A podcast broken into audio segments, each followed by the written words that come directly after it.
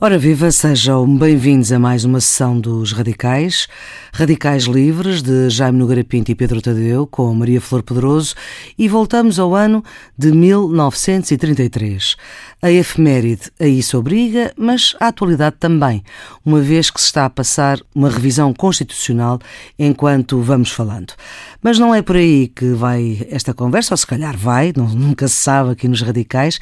Vamos recuar a história até há 90 anos, até à Constituição de 33, a Constituição da ditadura, que já até à primeira vista parecia outra coisa. Bom, a Constituição de 33 vem, é preciso ver que todas as constituições, todos os documentos, digamos, fundacionais ou refundacionais da organização do Estado têm normalmente antecedentes políticos, antecedentes uh, políticos ou político-militares ou político-económicos, quer dizer, têm normalmente Portugal teve essencialmente na sua história teve a primeira Constituição que foi a de 22, que resultou da Revolução Liberal de, de 1820 no Porto, teve depois a Carta Constitucional que foi, digamos, uma espécie de documento moderador, digamos, dessa Constituição de 22. Teve depois a Constituição de 36, chamada Constituição de Setembro, que voltava uhum. a ser, de certo modo, um bocadinho mais radical e tinha já alguns sentidos até republicanista. Depois voltou, houve uma restauração da Carta, e a uhum. Carta Constitucional teve vários, vários aditamentos chamados, uhum. e, e, depois com a República passou a haver uma nova Constituição, Constituição de 1911. E 11. Em 20 de maio de 26 houve uma espécie de revolta generalizada do país contra uh, o governo dos democráticos, não é? Do partido, tinha sido partido de Afonso Costa, e na altura era o partido de António Maria da Silva, e que de facto dominavam praticamente todo enfim, o aparelho político e controlavam as próprias eleições, etc. E, é de facto é um 28 de maio que é um movimento nesse aspecto muito interessante porque reúne desde gente extremíssima direita, eu aplicando essa, essa designação, até elementos sindicalistas que seriam de, de, de, enfim, de esquerda. O movimento é militar, mas o apoio é geral. É claro que é um apoio geral que depois se dissolve rapidamente. De certo modo, estas revoluções militares são, são parecidas, uh, parecem têm uma, uma espécie de apoio geral no início, e depois vão se dissolvendo, uh, esses apoios vão se dissolvendo à medida que a política se vai clarificando, não é? E, portanto, o 28 de maio em 27 houve as revoluções de, de fevereiro de 27, uma no Porto, outra em Lisboa, uh, enfim, por parte dos, dos partidários do, do, antigo da Primeira República, uh, não foram bem sucedidas e levou a um endurecimento do, do, do poder político. Em 28 dá-se de facto a chamada de Salazar para Ministro das Finanças e Salazar, através do, do, Ministério das Finanças, vai começar a exercer de facto uma, uma grande influência no país uma grande influência, digamos, nos militares, que eram, de certo modo, quem mandava nos militares, aqueles quadros de capitães e de majores, que eram, de facto, onde estava o poder. E em 32 ele é chamado a substituir como primeiro-ministro o general uh, Domingos de Oliveira. Como primeiro-ministro, como presidente do Conselho de Ministros. e então elabora esta Constituição, que é uma Constituição bastante conservadora, antipartidária, com elementos, digamos, que estavam na época, na moda. Uh, vinham alguns, vinham, já tinha havido a Revolução Fascista há 10 anos na Itália, portanto havia já os conceitos, conceitos corporativos, e, e havia sobretudo uh, a ideia antipartidária, quer dizer, o, Salazar era definitivamente um homem que detestava partidos e que nem sequer, portanto, que a União Nacional não, nunca foi um, um, chamado partido único, não tinha importância nenhuma praticamente, era uma coisa que servia para quando era preciso para as eleições, para nomear uns candidatos, endossar uns candidatos. E, e, mais nada. E, portanto, essa Constituição de 33 é uma Constituição, de facto. Portanto, o Parlamento também era muito desvalorizado corporativa, uh, defendendo muito aquela trilogia do Deus, Pátria e Família, e, e, e, e que vai durar exatamente com, com algumas modificações, com algumas alterações, nomeadamente a alteração depois, a, depois do caso Delgado, a alteração à, à eleição do Presidente da República, que deixou de ser por sufrágio universal e direto, para passar a ser pelos elementos de um colégio eleitoral, que no fundo era um colégio eleitoral, que era a Câmara Corporativa e, e a Assembleia Nacional, e, que foi a Constituição que vigorou até, até, até abril de, de 74, não é? Portanto, fundamentalmente é, é, é isto que se passa. Pedro, além desta lógica antipartidária, uh, o que é que esta Constituição uh, não deixava fazer? Ou é uma Constituição que é muito inteligente, porque satisfaz eh, de facto o, a recusa de Salazar de, de uma vida partidária normal, pelo menos como nós a entendemos hoje em dia, eu acho mesmo que ele era antiparlamentar, é? no sentido em que acha o Parlamento completamente uma coisa que embaraça o poder do Executivo. E isso é e... é, uma, é uma ideia que persiste. Uh, na... sim. Sim, sim. Há muita gente que é anti-parlamento, tem assim uma alergiazinha. Uh, mas ao mesmo tempo ele tem que ceder, apesar de tudo, a, digamos, ao apoio. Vamos lá ver, ele quando. Eh, ele ainda não tem o poder, quando a Constituição é aprovada, o poder que acaba por vir a ter tão definitivo. Ainda tem que gerir muitos interesses contraditórios.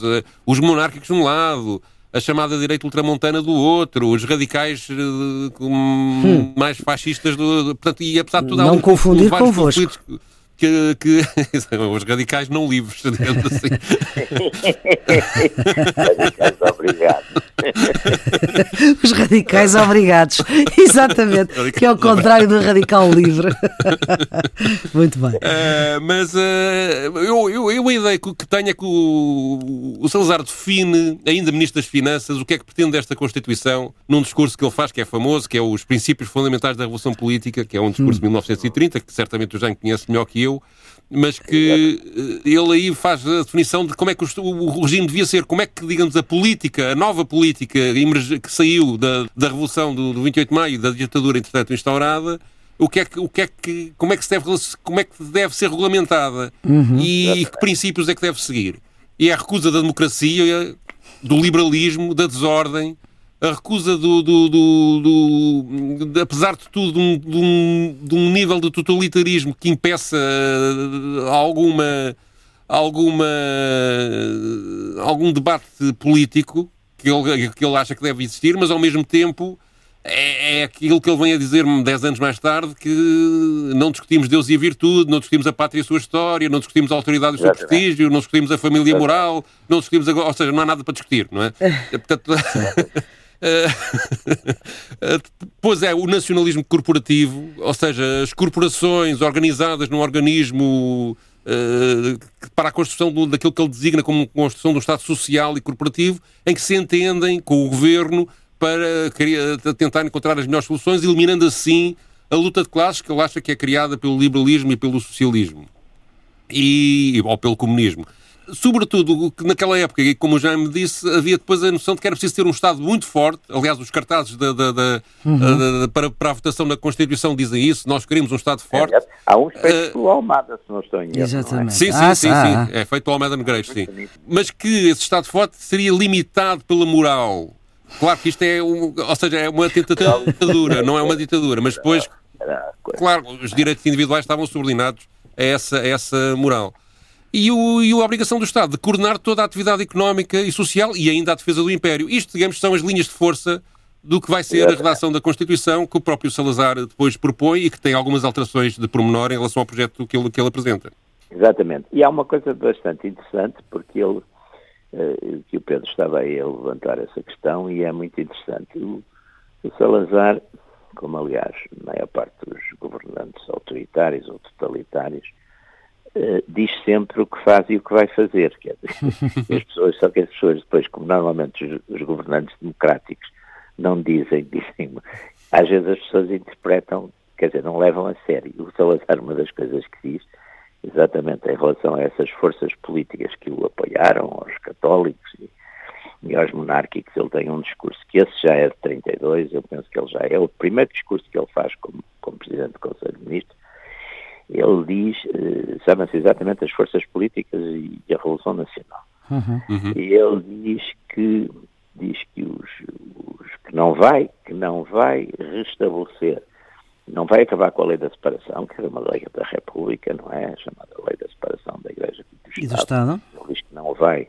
mexer nisso e diz também, eh, de uma forma aí um bocadinho uh, subtil, que não vai restaurar a monarquia, porque ele diz com a morte do senhor, tinha morrido Dom Manuel II. Dom Manuel II, em Londres, não é? Com a morte do senhor Dom Manuel II acabou a questão tal, tal, tal, dinástica, não sei Portanto, ele, no fundo, é muito claro também quanto a isso, não é? E tem depois esta coisa em relação aos, aos todos, aos católicos, aos monárquicos, se quiserem fazer política, podem inscrever-se na União Nacional. Se não, têm muita ação social para fazer, que é uma coisa que é muito apreciada, não é? Portanto, é muito, é muito claro quanto ao que vai fazer em relação a essas forças. E depois, claro, que ele vai ter, logo no princípio, os, onde ele vai ter uma oposição relativamente forte dentro do arco de apoio do regime, é exatamente nesses, nesses elementos mais radicais que o, que o, o, o Pedro citava aí, sobretudo entre os nacionais sindicalistas de, de Rolão Preto e outros que tinham, de facto, uma linha, essa sim, fascistizante, eram os camisas azuis que tinham, portanto, uh, e tiveram um, um, certo poder em termos de, de massas mesmo, juntavam gente nas ruas, etc. E o Salazar vai, vai também neutralizá-los à maneira dele, que era normalmente era uma maneira relativamente branda, ou seja, tinha pessoas dentro dessas organizações que eram mais partidárias dele do que das organizações onde hum, estavam. Exatamente. E através deles ele acabava por ou neutralizar ou por virar essas organizações no sentido que ele queria. É uma Não, a maior parte de, de, de, dos, uh, dos membros da, da, linha do Rolão Preto acabou por se integrar na União Nacional, não é? E, portanto, é fazer parte do, do, Sim, do o, regime, não é? O Castro, por exemplo, o Castro Fernandes, que era um homem que esteve uhum. nacional sindicalista e depois foi um, um elemento-chave e ministro da Economia. O Rolão Preto nos anos, ainda me lembro eu de o ver nos listas da oposição, nos anos... Sim, sim, sim, ele depois eh, declarou-se antifascista, mais tarde. mais tarde, quer dizer, portanto, o, o, bom, e como o próprio general Delgado, que tinha sido sim. um homem, esse sim, também um radical do regime, e bastante radical, uhum. e que também, e depois também e, acima de todos, e acima de todos, talvez, porque era o mais, mais inteligente e o mais e esse com pensamento político, o, o, o Henrique Calvão. O Henrique Calvão é, um, é, é talvez aquele que esteve exatamente politicamente mais, digamos, radicalizado e que depois também politicamente, uh, enfim, uh, deu uma volta e, e, foi um ativista, não é? Mas o, o Henrique Alvão era um homem com, com, com obra, a gente vê pela obra escrita, pelas coisas, era um, um africano de paixão e foi um homem que esteve, por exemplo, viajou para a Alemanha Nacional Socialista e fez grandes elogios ao sindicalismo nacional socialista. Era um homem que conhecia bem as coisas que falava, não era não era ao contrário de muitos. e protagonizou aquele assalto a Santa Maria, não é? Que foi uma história magnífica. É ele, exatamente, é o Henrique Calvão. Exatamente. Calvão era um homem de, de, não sei se vocês se, se, leram os livros dele, os livros dele, por exemplo, sobre, sobre a África, são, são, são, são interessantíssimos, são, era um homem apaixonado de, Sim, há material etnográfico que foi ele que, que, trouxe para Portugal e que foi dado a conhecer nessa altura é verdade. Exatamente. É completamente verdade. Portanto, essa, uh, quer dizer, o, o, o, o, o Salazar era curioso porque ele nisso, uh, quando eu digo que ele era antipartidário, mas era mesmo antipartidário, quer dizer, também não queria um partido dele, quer dizer, não queria, não queria partidos políticos. Não, mas ele queria uma organização política que pudesse, de alguma forma, à par da Câmara Cooperativa, uh, fazer fluir informação e, e, A ideia de Câmara Corporativa é uma coisa tecnocrática. E eu talvez eh, antecipando um pouco o registro que o Pedro trouxe para esta emissão do, dos radicais sobre a Constituição de 33, um, talvez fosse interessante perceber o que é que na Constituição estava para definir o papel uh, e o poder do Presidente da República, do Presidente do Conselho, que era Salazar, sim, sim. e a Câmara Cooperativa. Como é que estes três poderes se. Há uma coisa que eu acho que, que a gente tem que não se pode esquecer, que é então ainda diz. antes da aprovação sim. da Constituição, foi aprovado pelo, pelo Salazar quando momentaneamente é, é ministro da, das colónias, o ato colonial que depois é integrado na Constituição a seguir e que eu acho que é a primeira prioridade de, de Salazar, que é estabelecer uma regulamentação para gerir o império, como, como ele chamava na altura. O império, ele mais ou mais tarde, é que passam a ser províncias. Salazar era pouco, era pouco, ligava pouco a essas coisas. É Mas ele em 1930 aprova sozinho o ato colonial, que é um, um ato adicional à, à Constituição. Sim, sim e, eh, e, isso define as relações com, com as colónias e também tem uma componente de, de, de digamos, de gestão de poder que dá mais reforço ao, ao governo, porque, eh, embora formalmente o chefe de Estado é que, é que é o símbolo da unificação da nação, a gestão das, das, coisas do Império passam a pertencer mais ao governo do que propriamente ao chefe de Estado, sim, sim. apesar de ele apesar de ele ser o representante do país fora e ter tutela sobre sobre hum, as questões estrangeiras, mas depois, ao mesmo tempo, tinha que ser, ser tudo sufragado pelo governo.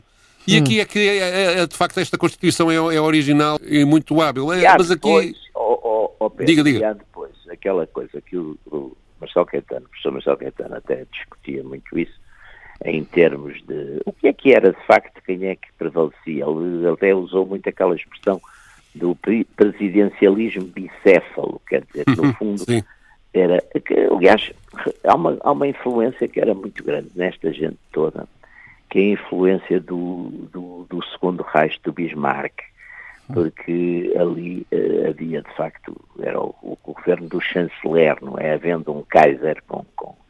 Foi uma coisa que inspirou muito as, os nacionalismos conservadores uhum. autoritários, não fascistas, e portanto elitistas e eh, seguiram muito, seguiram muito, inspiraram-se muito em soluções uh, bismarckianas, não é? Hum. E portanto aqui havia, digamos, o, o, no, no Reich era o Kaiser, não é? O Kaiser o Imperador, que era uma espécie de depositário, de, enfim, da, da soberania de, do Estado, não é? E, e o chanceler, e o, o Salazar foi um bocadinho para isso, quer dizer, teoricamente, o, o, poder, o último poder, teoricamente, estava no chefe de Estado, porque o chefe de Estado podia nomear e demitir livremente o presidente do Conselho, não é? Isso uhum. era o uhum. que dizia a Constituição. É evidente que o chefe de Estado não, não, se metia, não se metia nisso, embora houvesse tensões, houve várias tensões ao longo da história, mesmo, mesmo houve com o Craveiro Lopes muitas, uhum no final, aliás, estavam, estavam um bocado candeias às avessas. Aliás, o Craveiro Lopes depois até participa naquela conspiração de 61 do, do General Botelho Muniz. Uhum. Mas, mas mesmo com o Carmona... Falámos na semana passada. Houve algumas tensões com o Carmona. Uh, por exemplo, quanto uh, uh, Carmona e os e o, e o engenheiro José Luís Andrade, agora numa tese de doutoramento que apresentou em, em, em Navarra, fala de, de documenta bastante isso. Por exemplo, na Guerra Civil de Espanha, o Carmona e os militares queriam uma intervenção militar mais forte em Portugal. E o Salazar não, não, não, não, não foi por aí porque achou que se gastava muito dinheiro e não. Ah, mas só por isso? Deu apoio político e diplomático, mas não, não se meteu em grandes cavalarias militares. Alguns uhum. voluntários e pouco mais. Mas então, o governo, nesta Constituição, era o todo-poderoso muito sim, mais sim. poder que o Presidente e muito mais poder da Câmara Corporativa, que era uma espécie de representação de, de associações. Havia, havia, havia, funções eh, bem definidas e cruzadas, mas que hum. de facto acabavam por permitir ao Presidente do Conselho gerir as coisas com, com, uma, enorme, com uma enorme liberdade. Portanto, o chefe de Estado tinha um grande poder, que era deitar abaixo o Presidente do Conselho eh, sempre que quisesse, não tinha que satisfazer a ninguém. Presidente da República, não é? Mas, o, mas, por outro lado, todos os atos do chefe de Estado, tirando este, tinham que ser referendados pelo, pelo Presidente do Conselho. Mesmo todos os poderes estavam atribuídos ao chefe de Estado, só no fundo tinham uma espécie de direito de veto uhum. uh, por parte do, do, do, Presidente do Conselho em nome do interesse da governação, não é? O Governo não, não, não dava cavaco à Assembleia Nacional, portanto não podia, podia fazer decretos-leis, foi nessa altura que se inventou a figura do decreto-lei, eh, podia-se, que, que, formalmente tinham que ser aprovados, pela, ou seja, tinham que ser permitidos pela Assembleia, como ainda é hoje, ou seja, Sim. o decreto-lei é, por, na maior parte dos, em muitos casos, aliás, é, é uma licença que a, que a, Assembleia da República dá ao Governo, que é provisória, que pode ser levantada, mas neste caso havia uma crescente na, na Constituição que era o interesse superior da nação, a urgência do caso podia levar a que o governo não, prescindisse desse, desse, dessa licença da Assembleia Nacional. Ou seja, Como, governasse por decreto, não é? Exato. E, portanto, Salazar era sempre tudo urgente, era sempre tudo necessário, portanto, governava como Lá queria. está, o Parlamento... Isso, acabou mais tarde por ser institucionalizado numa das revisões.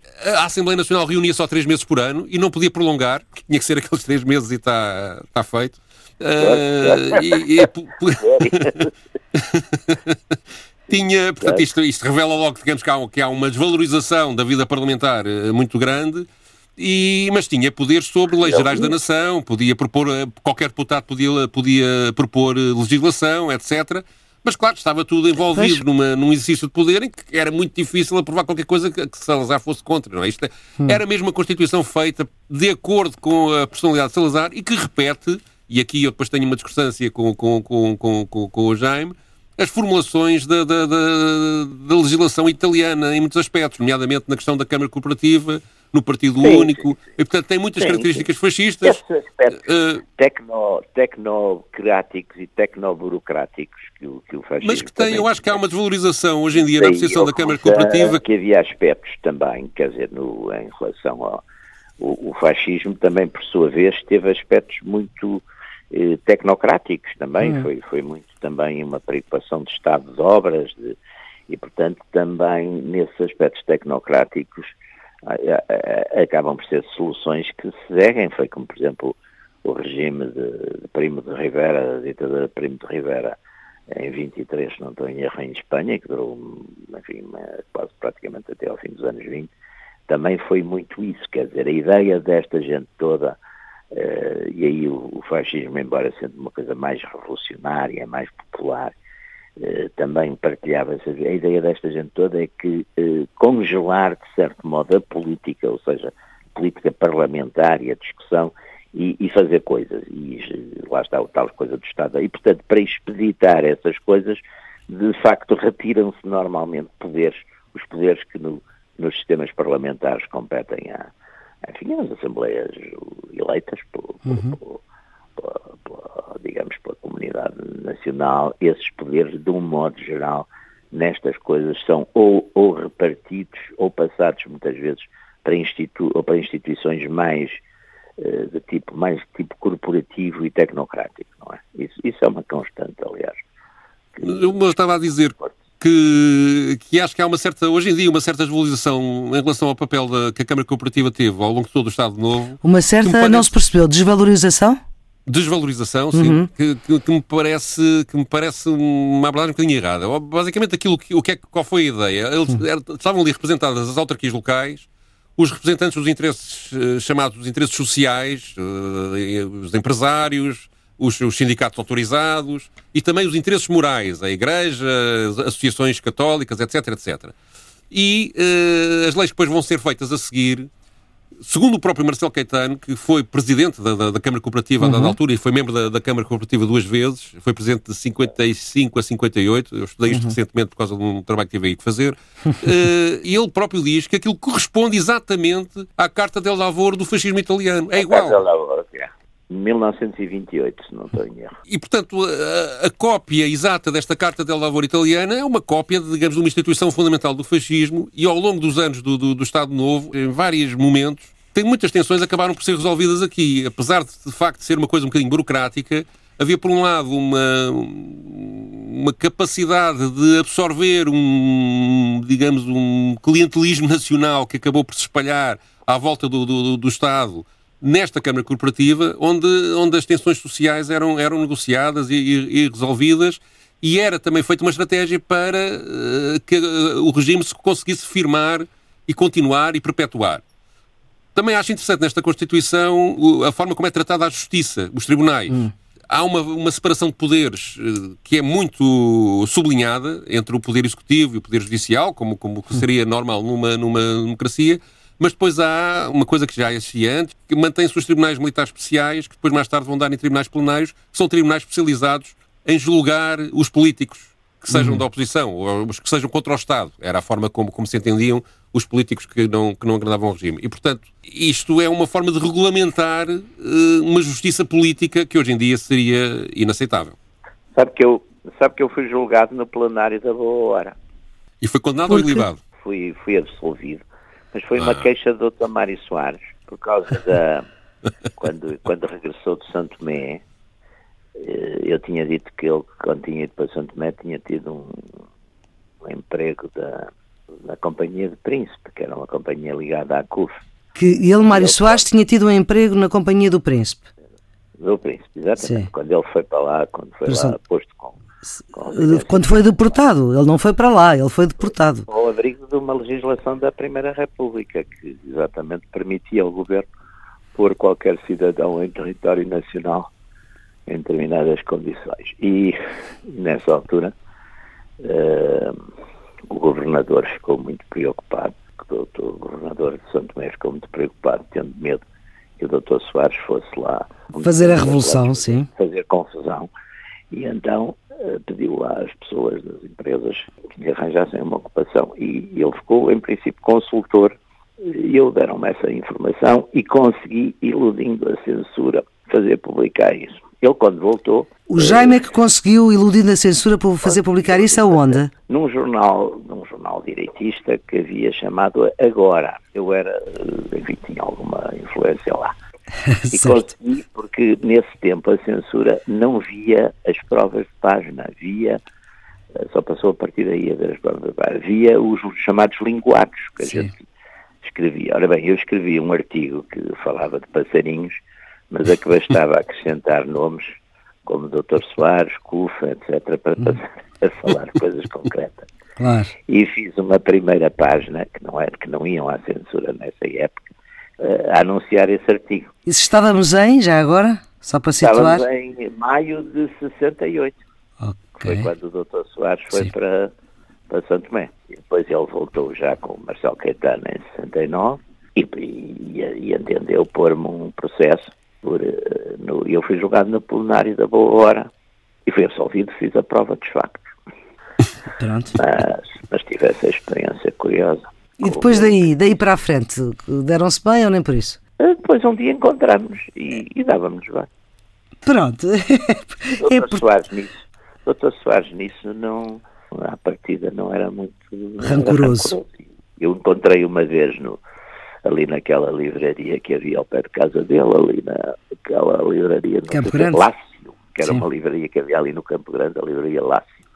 E encontrei lá uma vez, eu tinha, por acaso, tinha de deixar os filhos ali aos colégios, e encontrei... Ah, tinha os seus filhos no colégio moderno, portanto. Tive lá uma filha. Pronto, no colégio dele, certo. Está a ver.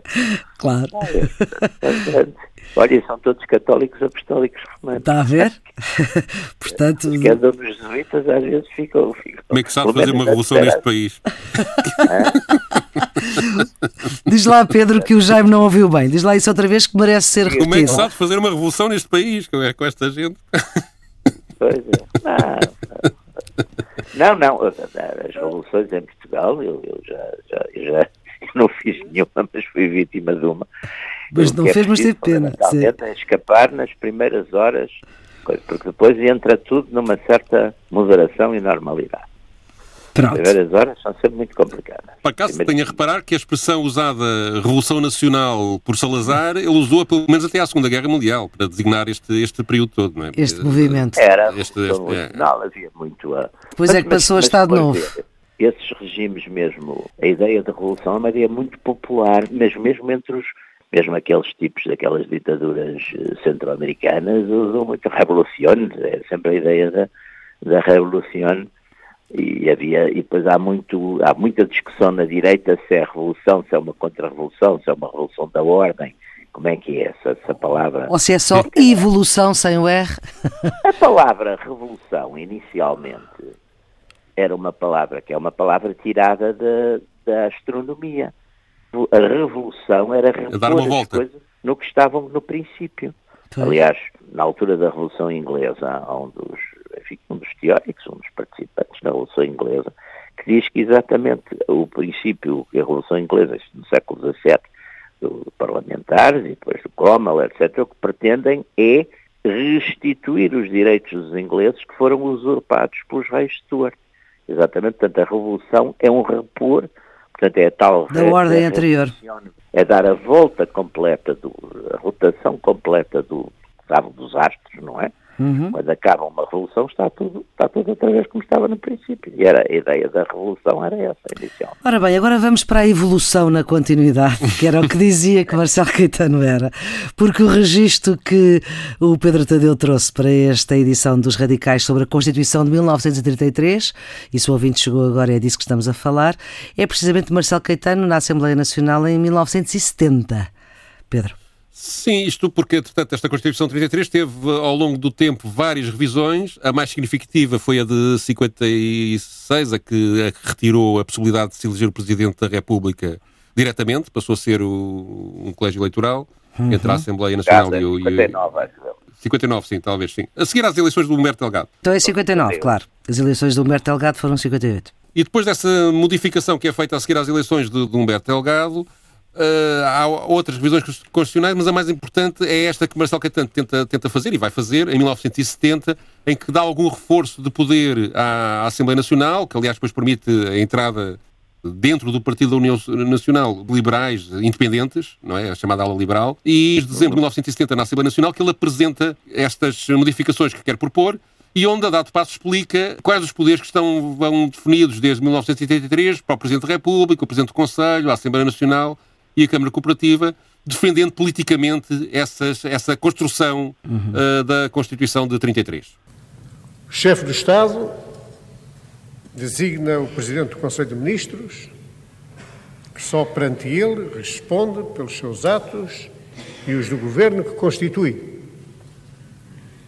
Esse Governo tem, assim, garantias de estabilidade e a Constituição dá-lhe poderes suficientes para conduzir com firmeza, coerência e continuidade a administração interna e a política internacional.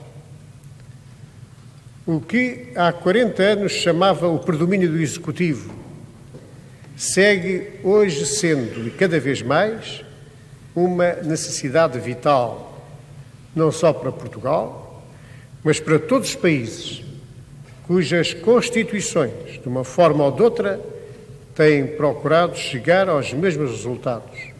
Não há razão para aí introduzir grandes modificações. Quanto à Assembleia Nacional, a sua função constitucional é, sobretudo, fiscalizadora, incentivadora, representativa. Na revisão atual, procura-se, além de aumentar o número dos deputados, ampliar-lhe as atribuições legislativas, pela extensão da lista das matérias reservadas à sua competência exclusiva. E seguindo uma tendência universal, de acordo com as aspirações manifestadas também no seio da Assembleia, dão-se mais largas possibilidades de funcionamento às comissões tem o Governo buscado valorizar cada vez mais a colaboração da Câmara Corporativa na publicação dos decretos-leis. A Câmara, que durante a sua existência se revelou uma das mais úteis instituições constitucionais, continuará a ser o apoio consultivo da Assembleia Nacional e do Governo permitindo que se exprimam autorizadamente os interesses nela representados. Talvez por isso é que houve quem tivesse acreditado nesta primavera marcelista, nesta abertura, porque se pede uma Assembleia Nacional fiscalizadora do governo e representativa, aumenta-se o número de deputados, portanto não se diminui, aumenta-se e dá-se mais possibilidades de funcionamento às comissões parlamentares. Isto era Marcelo Caetano em 1970. Era isto, Jaime? Marcelo Caetano era um, era um homem muito inteligente, um homem inteligente e culto, escrevia muito bem, mas tinha um problema de decisão muito complicado. E, portanto, ele e as instituições do, do Estado Novo exatamente não davam para isso, quer dizer, era, era um sistema que não dava muito para grandes uh, hesitações. E, e, e Marcelo Caetano primeiro fez, portanto, um esforço de liberalização. De abertura, não é? Depois voltou para trás e, entretanto, quando fez essa liberalização, perdeu apoios, digamos, conservadores ou à direita, depois, quando voltou para trás, perdeu apoios uh, mais liberais, mais à esquerda, e depois ficou completamente isolado. E aconteceu o que aconteceu. Quer dizer, portanto, eu acho que foi isso foi mais ou menos, enfim, não, não, sem estar a entrar em grandes... Grandes pormenores. Pedro? há aqui um fator que se acrescenta, que, não, que é, há uma guerra colonial em curso... Havia uma que questão dificulta, da Guerra da África, que era é, uma guerra que, dificulta, que não permitia a liberalização, quer dizer, era o problema. Que dificultava esse, esse processo, sim. E o regime já não estava com a vitalidade que teve, que teve nos anos anteriores, de maneira nenhuma, não é? A, a capacidade de, de, responder aos problemas era muito menor. Mas isso era quase desde a Segunda Guerra Mundial que se pensava que não estava e depois esteve, não é? E a, seguir, e a seguir a Delgado também foi um momento complicado. Que eu acho que foi uma questão nesse aspecto muito curiosa. Sim, mas comparar... Primeiro reforçou, um, até porque deu um certo apoio, até mesmo de personalidades uh, da chamada esquerda republicana, etc. Eram todos, aliás, muito, muito coloniais nesse sentido, eram homens que tinham uma grande, a Primeira República tinha uma grande Sim. devoção a, e isso o prolongamento da, da guerra e, enfim, são coisas que a gente mais tarde sabe, porque por causa da própria experiência. É muito difícil fazer este tipo de guerras com, com o contingente geral, não é? Com países que tiveram alguns sucessos, pouco neste tipo de guerra, por exemplo, a Inglaterra teve dois casos famosos, de, a Malásia e o Quênia, onde conseguiu controlar a guerrilha, mas foi com, com tropas profissionais e, e depois no final deu, deu as mesmas soluções que eles queriam, mas, mas primeiro controlou. Mas, eh, quer dizer, a ideia de fazer com um contingente geral acaba sempre por ter problemas.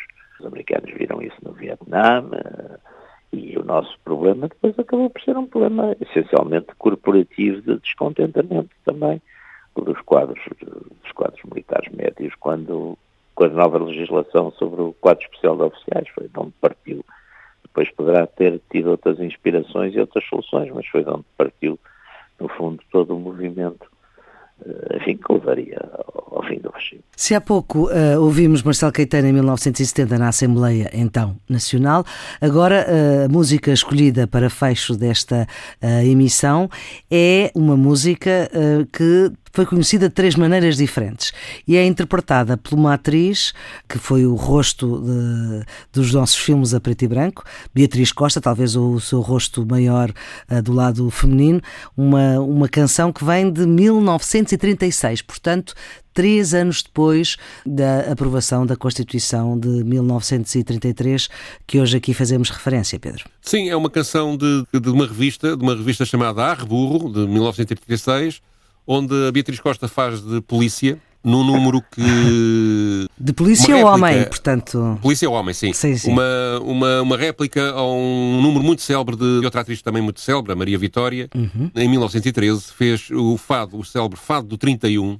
O Fado do 31, o original da Maria Vitória, de 1913, em plena República, era um fado onde se criticava a desordem, a violência, a pacandaria, e as bombas que andavam a atazanar Lisboa inteira e ficou célebre depois o, o refrão que era é um fado nacional para o pagode e para o banzé, como outro não há nenhum, tudo bate em Portugal, o Larilolé, é, o fado do 31. E, e ainda hoje há quem saiba de cor este, este refrão. Em resposta a isto, e já depois desta Constituição ter sido, ter sido aprovada e de haver uma, uma finalmente ordem no, no país, uh, o tal Estado forte que impôs a ordem, entre aspas. A Beatriz Costa, neste, nesta revista, faz um número que, no fundo, é o reverso disto. O número era intitulado Polícia 17, mas depois ficou, também foi, era conhecido por o fado do 17, e, mas uh, acabou por ficar conhecido como o novo fado do 31, por ser precisamente a réplica ao número da, da Maria Vitória.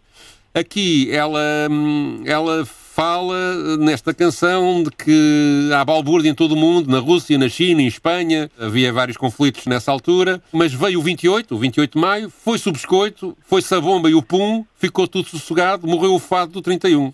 É isto que ela diz, e depois no refrão mete-se mesmo com Salazar, fazendo um trocadilho entre a palavra Salazar e a palavra falar, e diz: é tudo a dar, a cascar, a arriar, mas em Portugal é que é só conversar, falazar, falazar.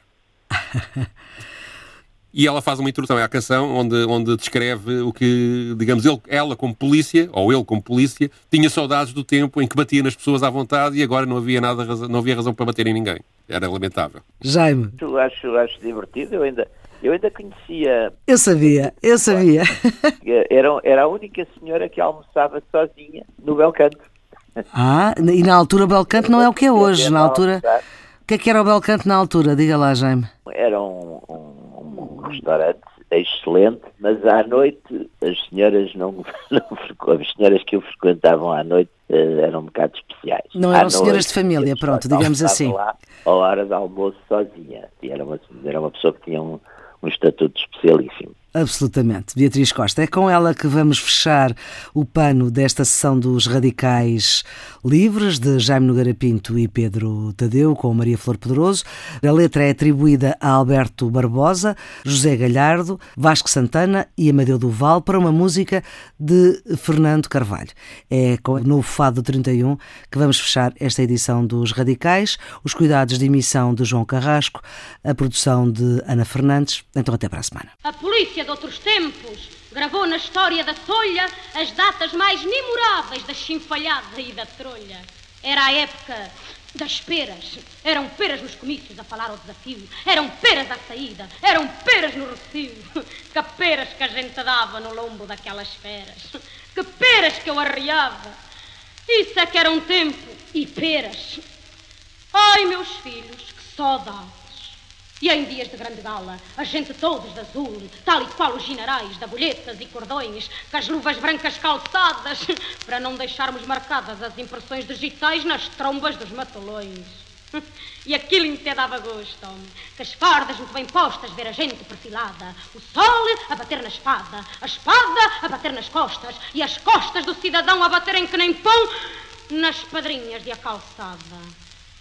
Ai, meus filhos, que saudade!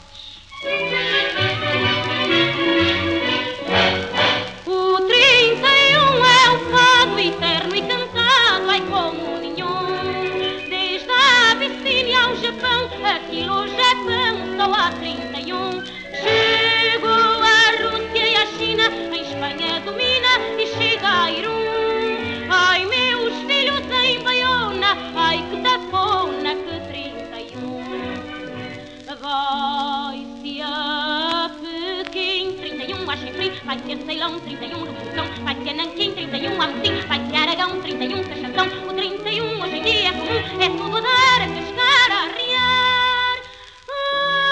Em Portugal, é que é só conversar, salazar, salazar. Vai ser Nanquim, 31 a Chifre, vai